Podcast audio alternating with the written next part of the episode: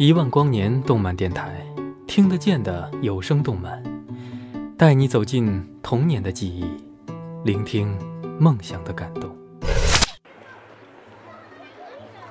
哎，老铁，你听过这电台吗？不知道啊，听这名儿不就是做动漫电台的吗？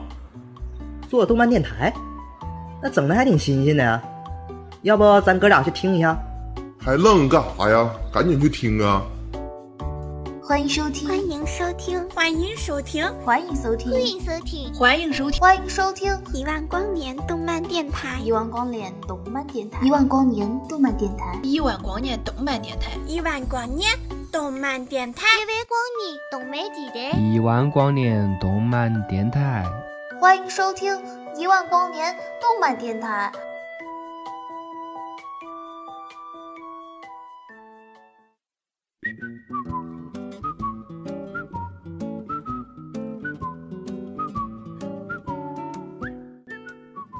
Hello，大家好，这里是一万光年动漫电台，我是主播茶雪。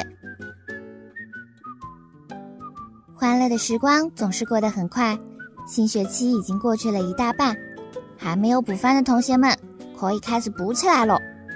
后街女孩的黑道偶像之路霸气侧漏，分分钟就要认大哥。工作细胞的世纪健康大战，高冷白细胞，呆萌红细胞，可爱的血小板。看来岛国很凶嘛。今天嘞，茶雪要给大家介绍一部集励志、简单、粗暴、可爱于一身的国产治愈番。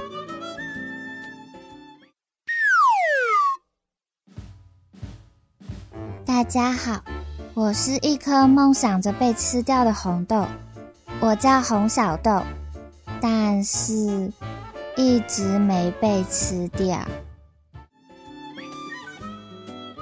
这就是故事的开始。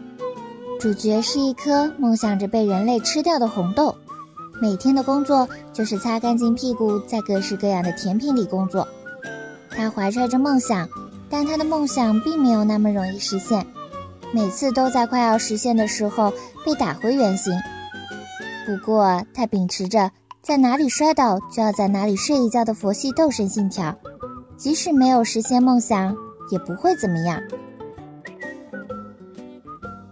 这样渐萌的红小豆吸引了一大波的豆爸豆妈，被萌师写的豆爸豆妈也在弹幕里表达了对红小豆的喜爱。儿子，爸爸来看你了。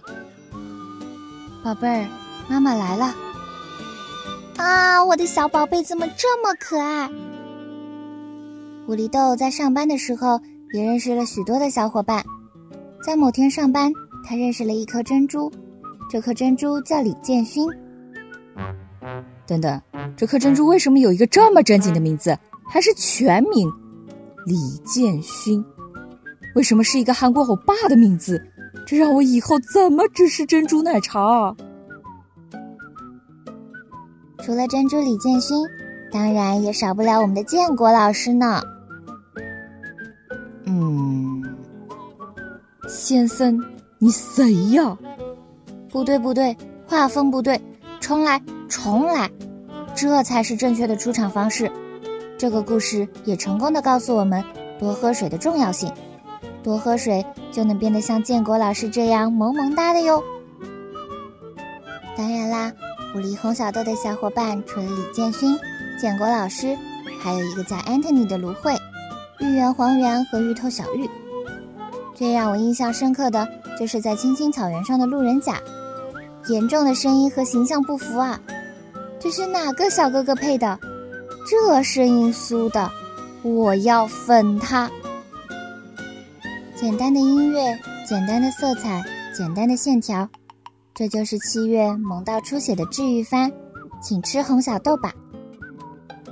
做人如果没有梦想，那跟咸鱼有什么区别？红小豆的梦想就是被吃掉。至于到底是豆沙包还是抹茶红豆蛋糕，他还没有想好。这是真正意义上有梦想的混吃等死。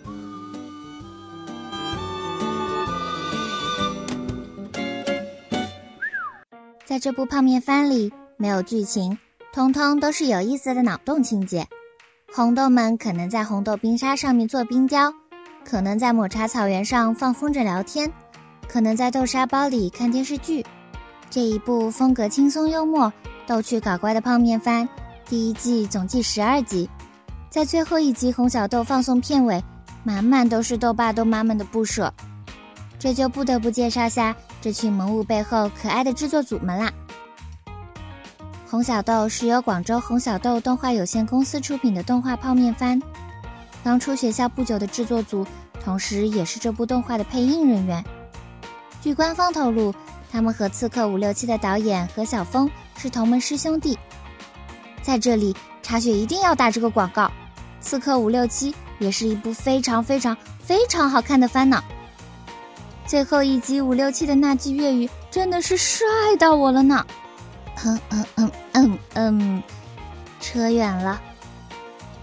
总之呢，看了的小伙伴，咱们期待一下大儿子下一次的上班。没有看过的小伙伴，赶紧去看，分分钟又有建萌大儿子。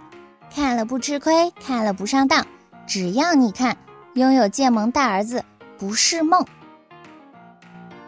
那么今天的节目到这里就要结束啦，让我们下期节目再见喽。